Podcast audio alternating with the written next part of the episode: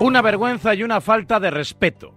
Diego Pablo Simeone con estas palabras se erigió ayer noche en candidato principal a defensor del aficionado. Cargo que no existe en el fútbol español pese a la evidente necesidad, porque a Javier Tebas, a Pedro Rocha, antes a Rubiales, y siempre a todos los presidentes del fútbol profesional, lo único que les interesa de los hinchas es su tarjeta de crédito y que no formen líos.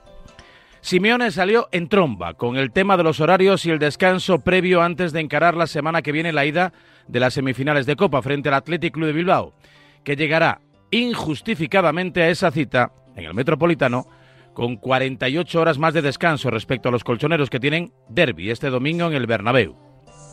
Contado así, no hay mucho que discutir. Dos y dos son cuatro y cuatro y dos son seis. Lo malo de hacer las cuentas de la lechera es cuando te olvidas de algunas cosas u omites otros datos quitando contexto. Porque el respeto debe ser para todo y para todos, supongo.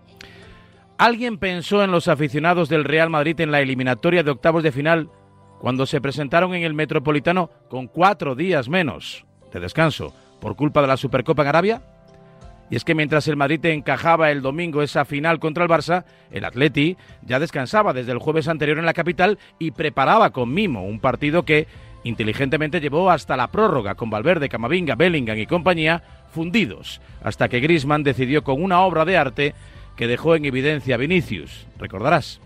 ¿Alguien pensará en esos mismos aficionados del Real que llegarán al derby acompañando a su equipo que juega hoy 24 horas más tarde que su rival?